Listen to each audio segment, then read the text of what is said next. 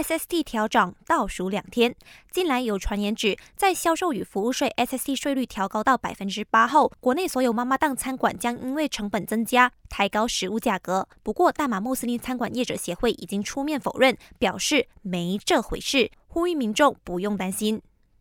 至于水电费能不能豁免调涨 SST 一事，副首相纳杜斯里法迪拉透露，财政部正在讨论，并声明政府肯定会考虑豁免一些领域调涨销售税，特别是公用事业公司，以免加重人民负担。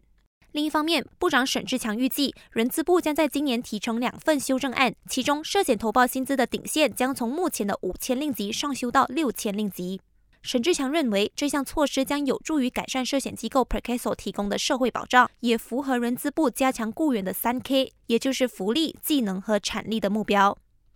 雇员公积金局 EPF 证实，将在来临星期日三号公布二零二三年 EPF 派息率。专家普遍预测，这一次的派息率将比上一次的百分之五点三五来得高，但不太可能超过百分之六。